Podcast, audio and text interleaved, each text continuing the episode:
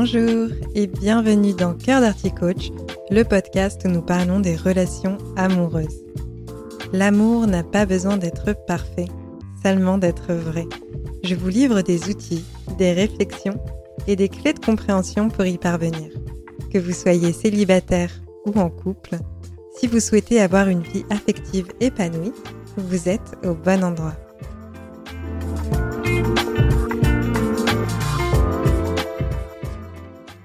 Bonjour à toutes et à tous, j'espère que vous allez bien. Les fêtes de fin d'année approchent et j'ai eu envie d'aborder ce sujet avec vous.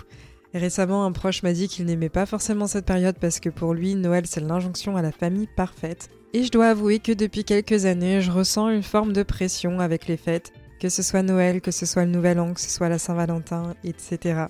Je me suis donc dit que ce serait intéressant d'en parler puisque à chaque occasion, son injonction.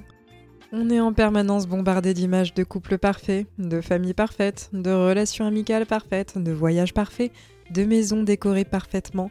Et j'ai donc eu envie de proposer cet épisode sur Cœur d'Arty Coach pour qu'on souffle un petit peu. La perfection n'existe pas.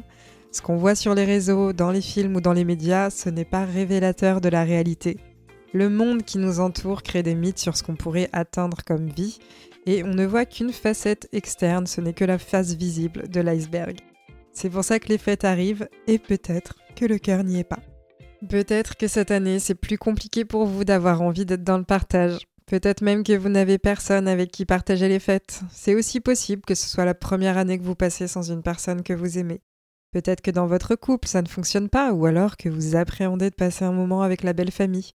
On n'a pas tous la chance d'avoir une famille unie et peut-être que l'engouement autour de Noël vous renvoie des insécurités au visage.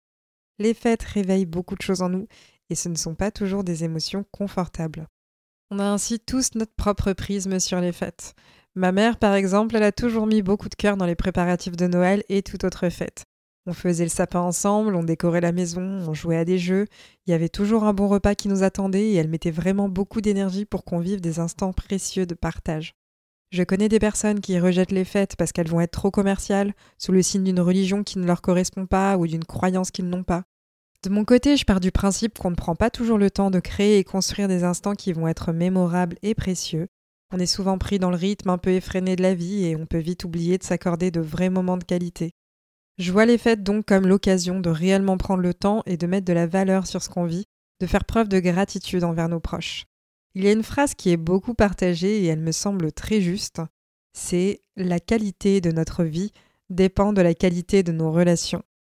Alors, avec ces fêtes qui arrivent, que vous ayez envie de célébrer ou non, ce que j'aimerais vous proposer déjà, c'est de faire une liste de trois personnes qui sont dans votre vie aujourd'hui et envers qui vous avez de la gratitude.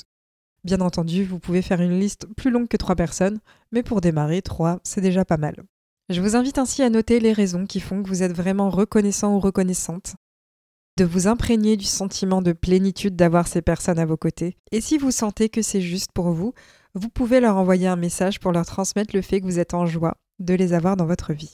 L'amour, c'est une énergie qui se multiplie, et le fait d'en distribuer autour de vous va avoir des répercussions positives, je vous l'assure.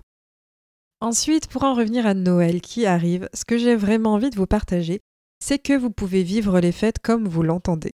Cela peut être une journée comme une autre, vous n'êtes pas obligé de faire quelque chose de spécial. En revanche, si vous avez besoin de marquer le coup, vous pouvez organiser ce moment avec des amis, vous pouvez vous offrir une escapade hors de votre quotidien rien que pour vous, vous préparer un bon repas, mettre une jolie tenue, préparer la table pour ancrer le fait que c'est un moment spécial. Vous êtes la seule personne aux commandes de votre vie et vous êtes donc celle qui choisit ce que vous avez envie de vivre. Je vous propose ainsi un second exercice, un petit moment d'introspection, donc prenez un temps pour vous poser les questions suivantes. Quel mot caractériserait le mieux ce que vous avez envie de vivre en cette fin d'année? Ça peut être de la douceur, de la joie, du courage, de la force, du repos, etc. etc. Qu'est-ce que vous pouvez faire pour incarner ce mot? De quoi avez-vous vraiment besoin en ce moment? Par exemple, de l'écoute, du partage, de la reconnaissance, des moments seuls et comment est-ce que vous pouvez honorer ce besoin? Est-ce que vous ressentez une pression extérieure de devoir marquer le coup? Et si oui, comment est-ce que vous pouvez alléger cette influence et la remettre à sa juste place? Si vous sentez que vous n'avez pas envie de célébrer, c'est ok et sachez que cela n'a rien de nul de ne rien faire pendant les fêtes. Si vous en êtes convaincu, peu importe le regard des autres face à votre choix de non-festivité. Ensuite, j'aimerais prendre un temps pour déconstruire un peu les différents mythes de la perfection. Personnellement, j'adore regarder des films de Noël en cette période. Les comédies romantiques un peu niaises, c'est tout ce que j'aime, mais cela demande tout de même de faire preuve d'esprit critique.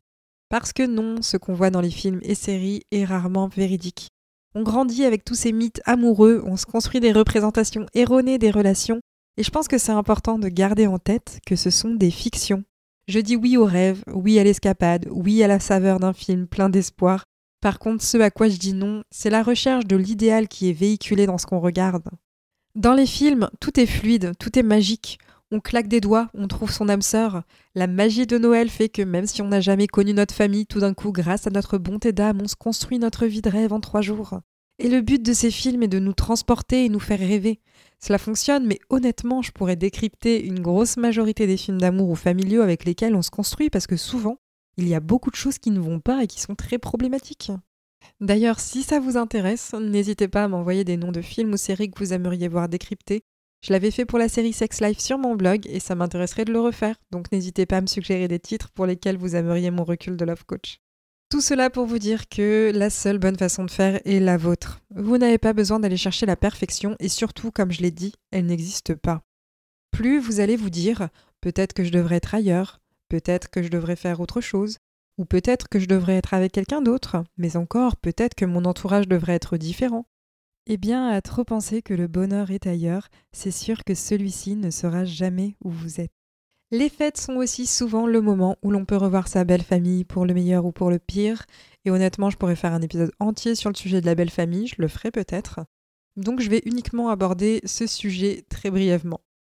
On est toutes et tous le résultat d'une éducation familiale et c'est fréquent que les parents aient envie de savoir avec qui leur progéniture s'engage, Selon le rapport qu'on va avoir avec nos parents, ils vont porter un jugement, une opinion sur l'aide qu'on a choisie, et parfois cela peut générer des tensions quand on perçoit des jugements négatifs à notre égard ou à l'égard de la personne qu'on aime.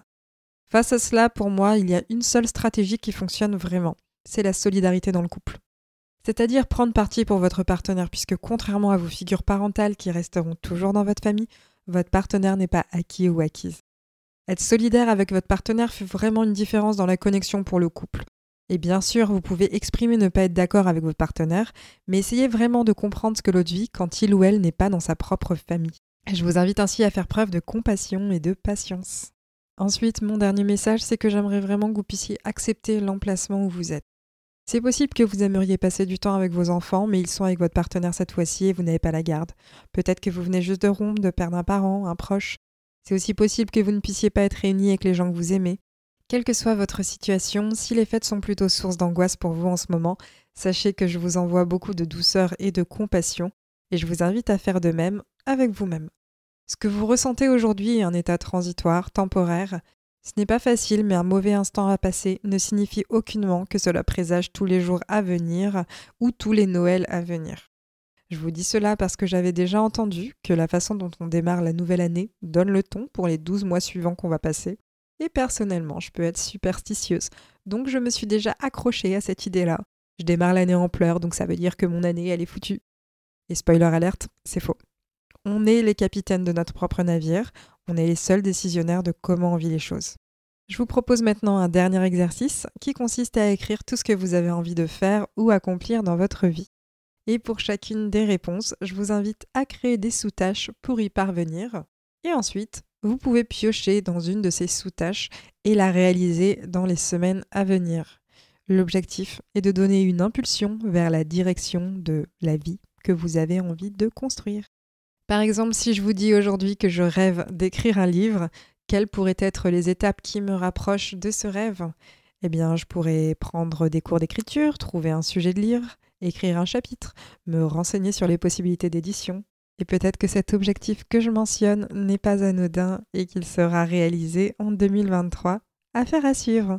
En résumé, j'ai vraiment envie que vous ayez conscience que votre vie, c'est vous qui la pilotez et que bien sûr ce n'est pas toujours facile, il y a des moments qui sont douloureux, mais la seule chose sur laquelle on a le contrôle, c'est nous-mêmes. Vous êtes la seule personne à savoir ce qui est bon pour vous, ce que vous avez envie de vivre et comment vous avez envie de vivre. Vous faites du mieux que vous pouvez avec vos ressources actuelles et c'est déjà très bien et suffisant. Je termine avec un petit message de gratitude pour tous mes auditeurs et auditrices avec les rétrospectives qui arrivent. J'ai ouï dire que certains et certaines d'entre vous m'ont dans leur top de podcast écouté cette année et vraiment merci infiniment. Vous n'imaginez pas à quel point ça me touche. Savoir qu'à mon échelle, je peux contribuer à apaiser vos cœurs, vous rassurer, vous apporter des perspectives nouvelles, c'est vraiment gratifiant. C'est d'ailleurs grâce à vos retours que je trouve le temps et l'énergie de continuer à publier, même si la régularité ce n'est pas toujours mon fort. Donc vraiment, merci pour votre présence. Si vous aviez un doute sur votre valeur, sachez que le simple fait de vous avoir comme auditeur ou auditrice rend ma vie plus douce et appréciable. Merci. Comme toujours, prenez soin de vous et à très bientôt dans un prochain épisode.